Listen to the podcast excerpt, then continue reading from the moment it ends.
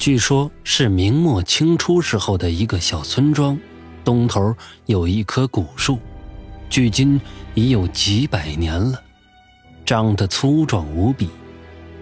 村子里的大人从来不让小孩靠近，因为这棵古树充满了邪气和诡异。这些年，附近有好几个人在树上上吊自杀。谁也不知道为什么人都要在这棵古树上自杀。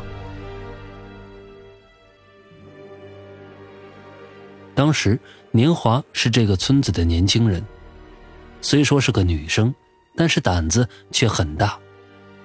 她总是不屑于村子里大人说的禁忌。最近村子发生了件怪事让她费尽心思想要弄明白。村子里的老王家儿媳和婆婆大吵了一顿。儿媳是外来人，老公不帮她，没依靠，一时想不开，就在古树上上吊自杀了。当时年华也在取尸的现场。吊死的人并没有舌头伸出，只是面色铁青，尤其是嘴唇，紫黑紫黑的。就像看不见尽头的黑洞，仿佛要随时张开嘴吞噬掉别人。上吊自杀并不是件怪事儿，恐怖的是老王儿媳诈尸了。次日尸体又悬吊在古树上，这就是让年华充满好奇的事儿。发现老王儿媳尸体第二次出现在古树上的村民老李已经病倒在床上。据说那天早上，天还只是翻着点鱼肚白。老李去喂下耕的田饮水，看到老王儿媳尸体在寒风中微微摆动，顿时就吓得往回跑。后来全村子都知道了这事儿。这件事儿在村子里炸开了锅。众人商议说，必须马上下葬。老王家也吓得不轻，婆婆也早卧在了床上。在同村人的帮助下，老王的儿媳妇匆匆下葬了。然而，恐怖的事儿才刚刚开始。被埋下的尸体再一次被吊在了古树上。再经此事，村子里已经惶恐不安了，要主张烧掉尸体、砍掉古树。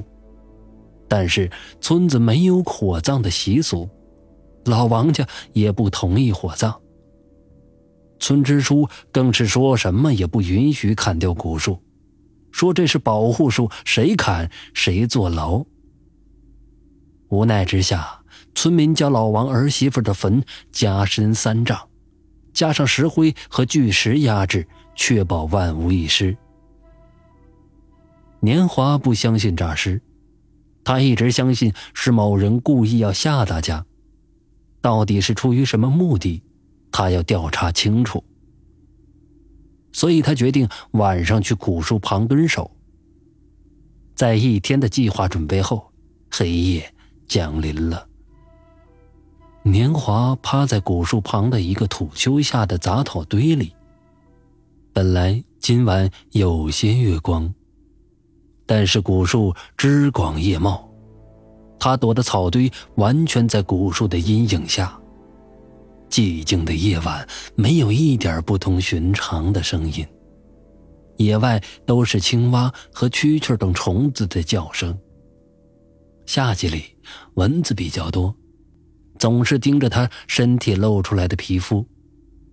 年华坚持着，他坚信能看到真相。